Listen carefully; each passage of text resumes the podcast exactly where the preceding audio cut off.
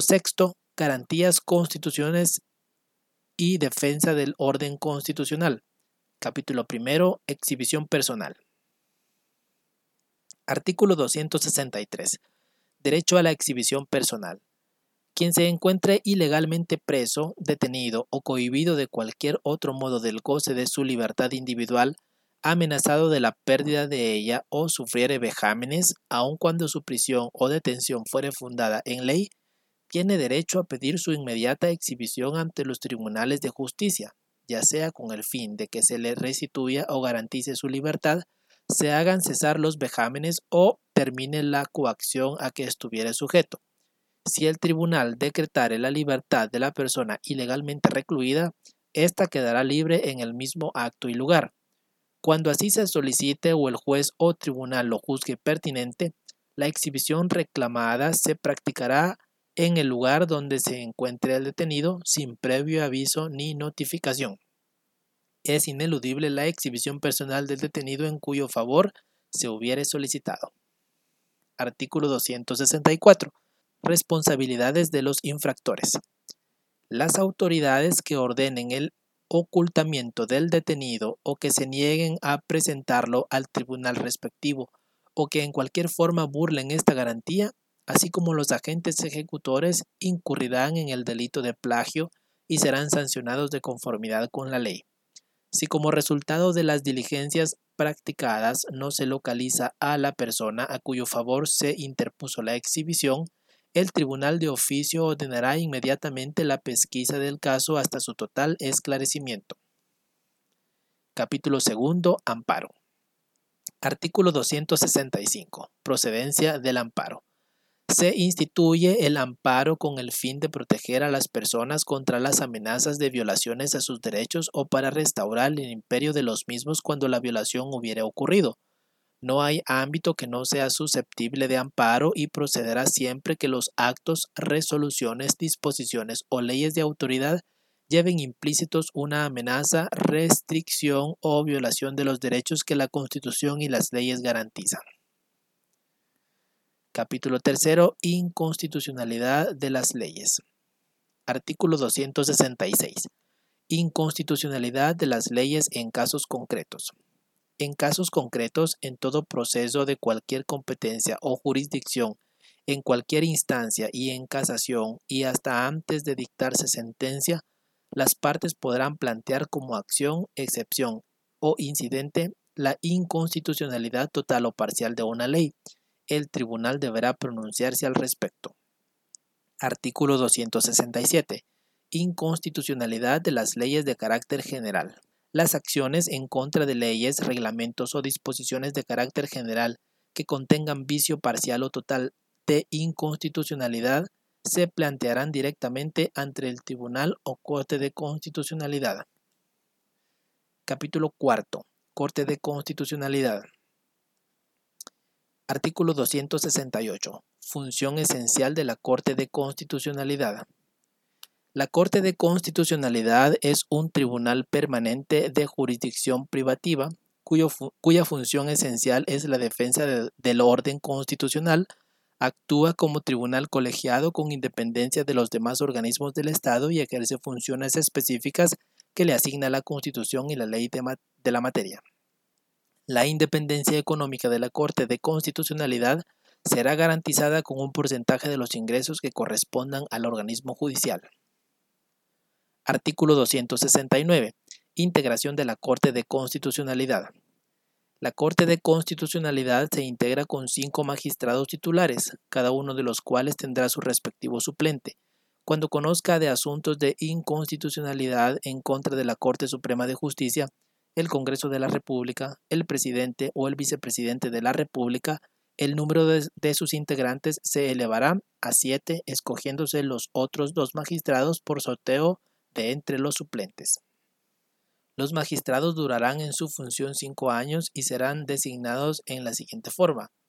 A. Un magistrado por el Pleno de la Corte Suprema de Justicia. B. Un magistrado por el Pleno del Congreso de la República. C. Un magistrado por el presidente de la República en Consejo de Ministros. D. Un magistrado por el Consejo Superior Universitario de la Universidad de San Carlos de Guatemala. y E. Un magistrado por la Asamblea del Colegio de Abogados. Simultáneamente con la designación del titular se hará la del respectivo suplente ante el Congreso de la República.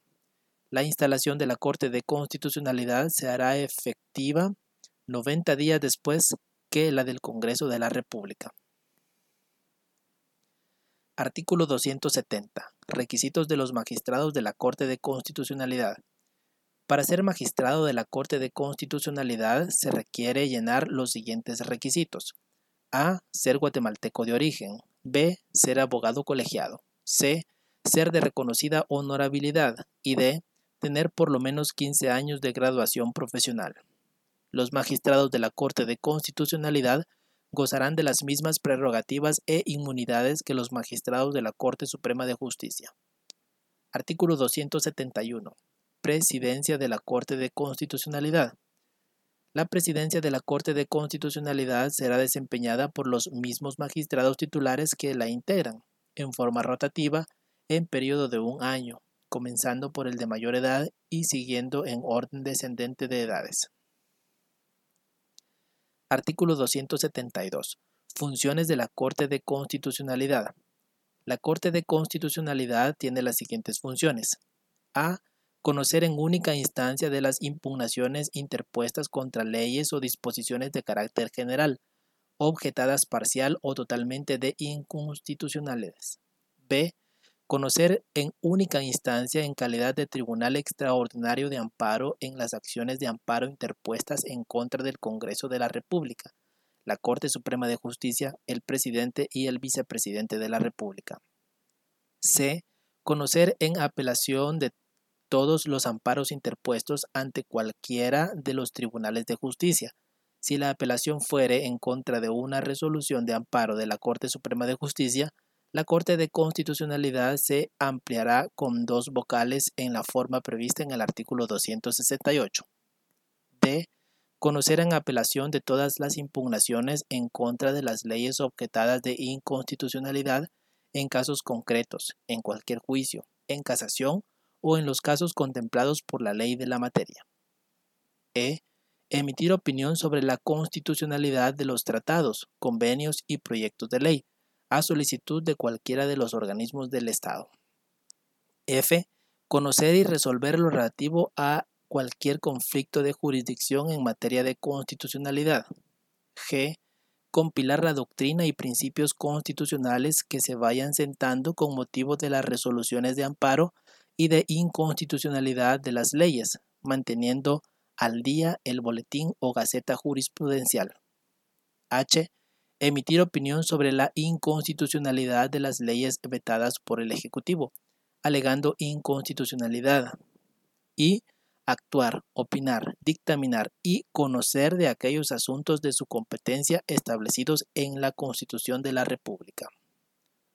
Capítulo quinto. Comisión y Procurador de Derechos Humanos. Artículo 273. Comisión de Derechos Humanos y Procurador de la, de la Comisión. El Congreso de la República designará una Comisión de Derechos Humanos formada por un diputado por cada partido político representado en el correspondiente periodo. Esta comisión propondrá al Congreso tres candidatos para la elección de un procurador, que deberá reunir las cualidades de los magistrados de la Corte Suprema de Justicia y gozará de las mismas inmunidades y prerrogativas de los diputados al Congreso. La ley regular a las atribuciones de la Comisión y del Procurador de los Derechos Humanos a que se refiere este artículo. Artículo 274. Procurador de los Derechos Humanos.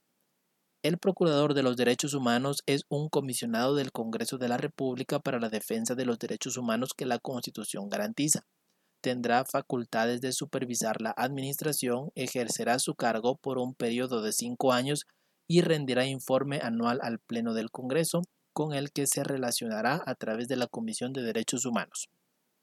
Artículo 275. Atribuciones del Procurador de los Derechos Humanos.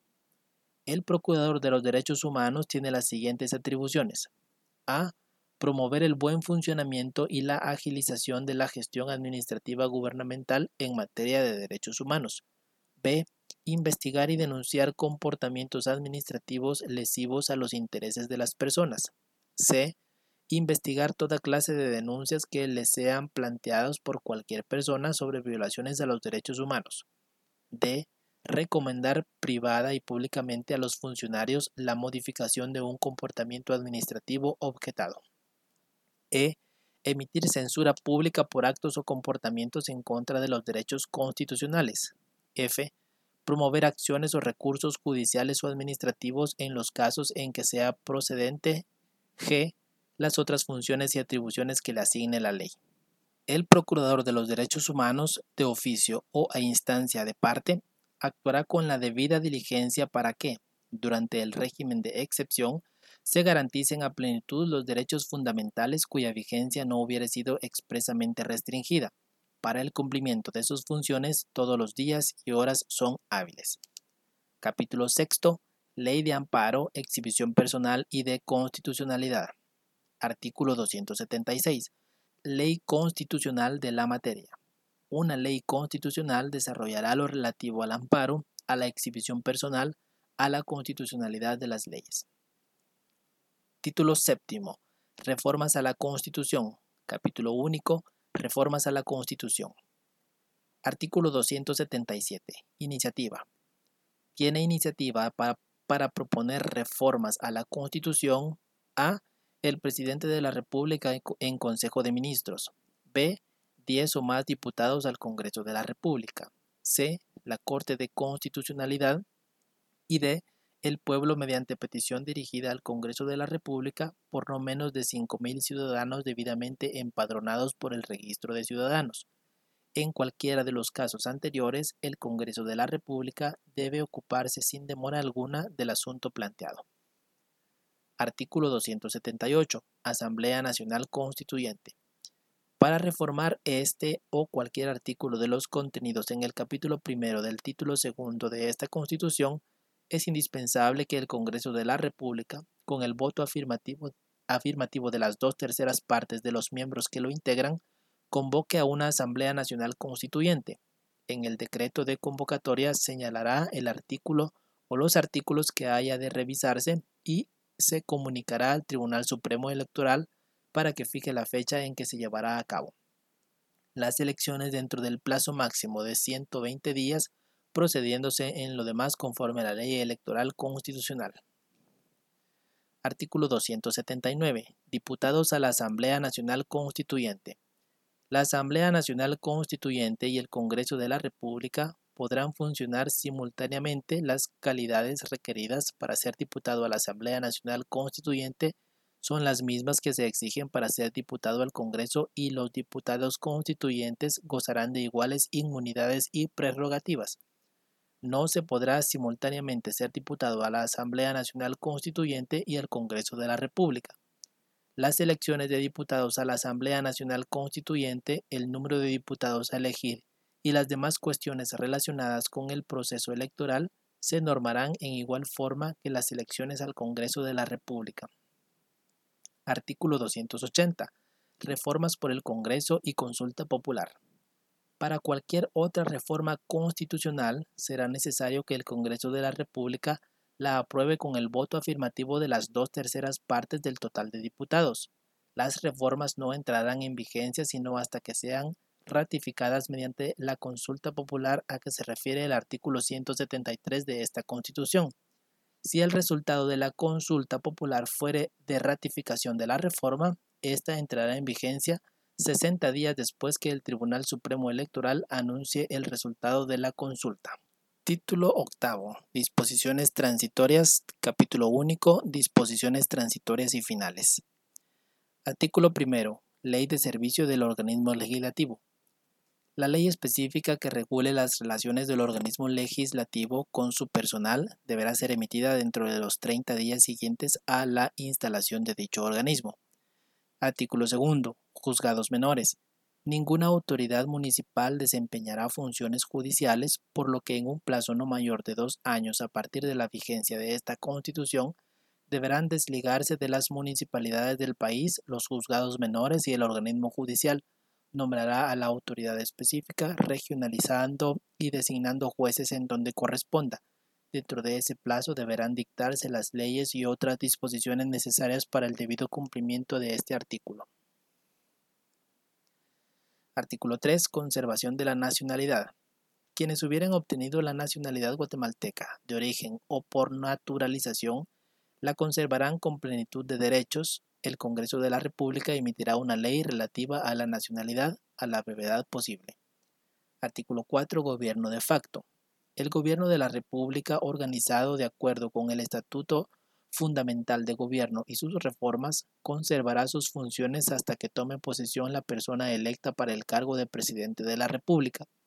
El Estatuto Fundamental de Gobierno contenido en Decreto Ley 2482 de fecha 27 de abril de 1982, 3682 de fecha 9 de junio de 1982, 8783 de fecha 8 de agosto de 1983, y demás reformas continuarán en vigencia hasta el, hasta el momento de inicio de la vigencia de esta Constitución. Artículo 5. Elecciones generales. El 3 de noviembre de 1985 se practicarán elecciones generales para presidente y vicepresidente de la República, diputados al Congreso de la República y corporaciones municipales de todo el país de acuerdo con lo establecido por la ley electoral específica emitida por la Jefatura de Estado para la celebración de dichas elecciones generales.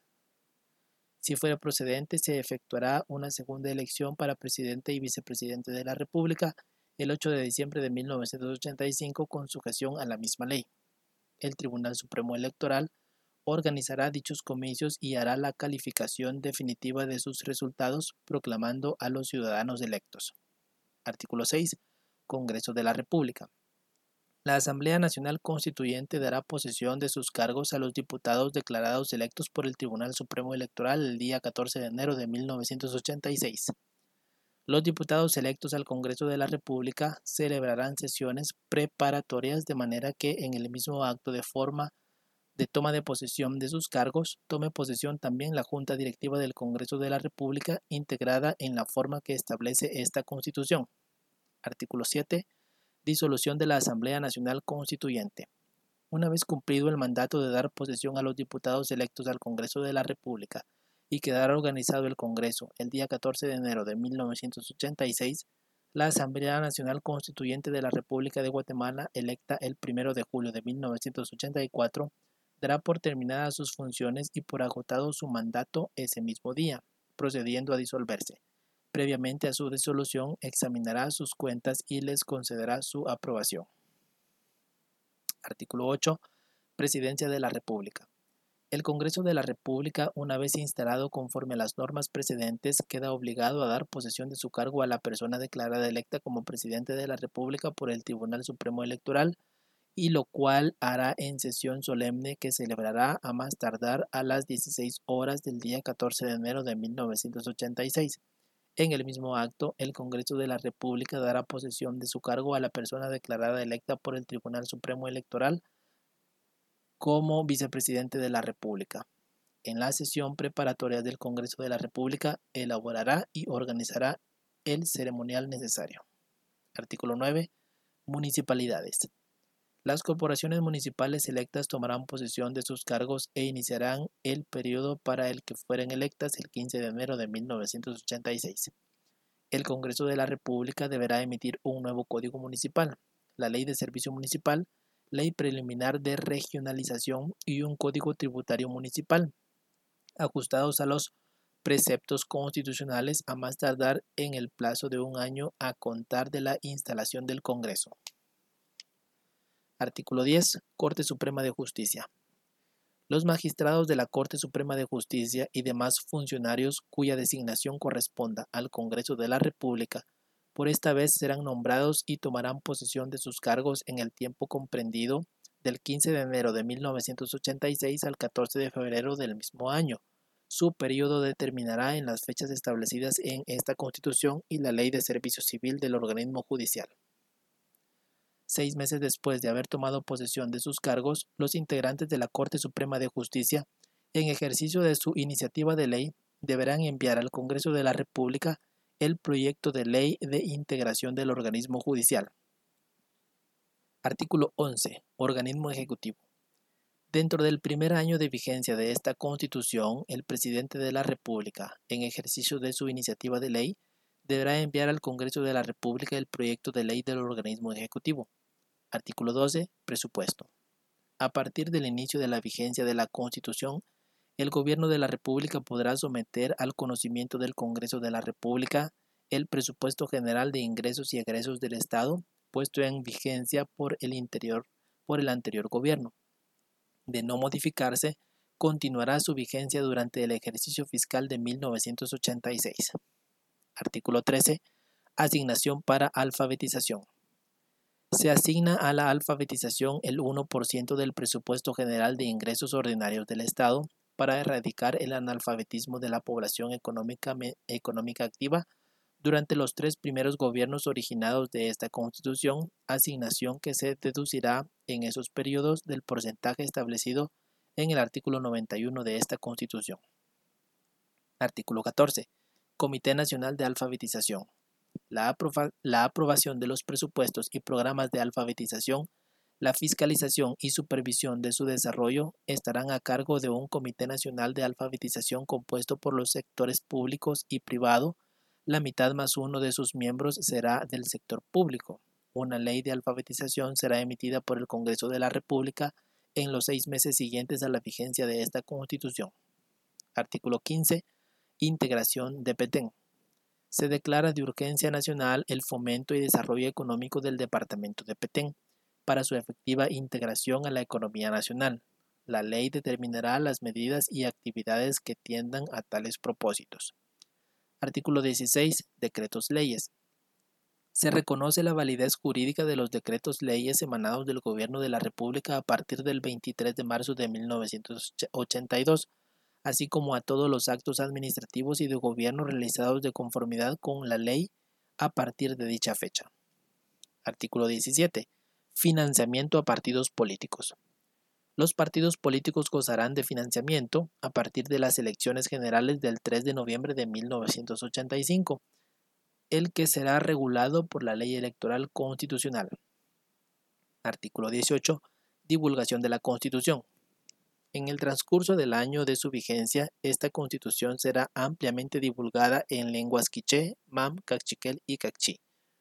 Artículo 19. Belice el Ejecutivo queda facultado para realizar las gestiones que tiendan a resolver la situación de los derechos de Guatemala respecto a Belice, de conformidad con los intereses nacionales. Todo acuerdo definitivo deberá ser sometido por el Congreso de la República al procedimiento de consulta popular previsto en el artículo 173 de esta Constitución. El Gobierno de Guatemala promoverá relaciones sociales, económicas y culturales con la población de Belice. Para los efectos de nacionalidad, los beliceños de origen quedan sujetos al régimen que esta Constitución establece para los originarios de los países centroamericanos. Artículo 20. Epígrafes. Los epígrafes que preceden a los artículos de esta Constitución no tienen validez interpretativa y no pueden ser citados con respecto al contenido y alcances de las normas constitucionales. Artículo 21. Vigencia de la Constitución. La presente Constitución Política de la República de Guatemala entrará en vigencia el día 14 de enero de 1986 al quedar instalado el Congreso de la República y no pierde su validez y vigencia pese a cualquier interrupción temporal derivada de situación de fuerza. Se exceptúa de la fecha de vigencia el presente artículo y los artículos 4, 5, 6, 7, 8, 17 y 20 de las disposiciones transitorias y finales de esta Constitución, los cuales entrarán en vigor el 1 de junio de 1985. Artículo 22. Derogatoria. Se derogan todas las constituciones de la República de Guatemala y reformas constitucionales decretadas con anterioridad a la presente, así como cualesquiera leyes y disposiciones que hubieran surtido iguales efectos. Artículo 23 para la adecuación del Congreso de la República a las reformas constitucionales aprobadas en noviembre de 1993, se deberá proceder de la manera siguiente. A.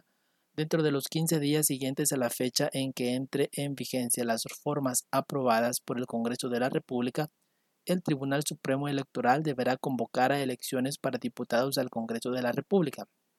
Estas deberán realizarse no antes de 120 días después de convocados.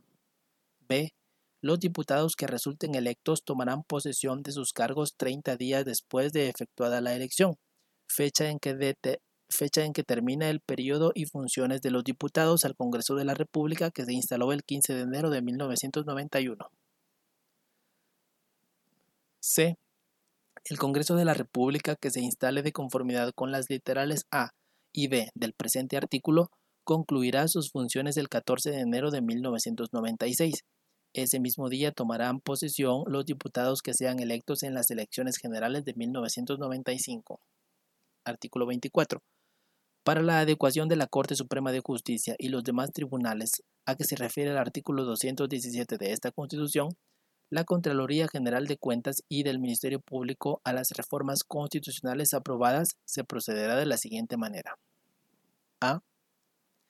El Congreso de la República que se instale de conformidad con el artículo transitorio anterior convocará dentro de los tres días siguientes a su instalación a las comisiones de postulación previstas en los artículos 215, 217 y 233 de esta Constitución para que en un plazo no mayor de 15 días procedan a hacer las postulaciones correspondientes.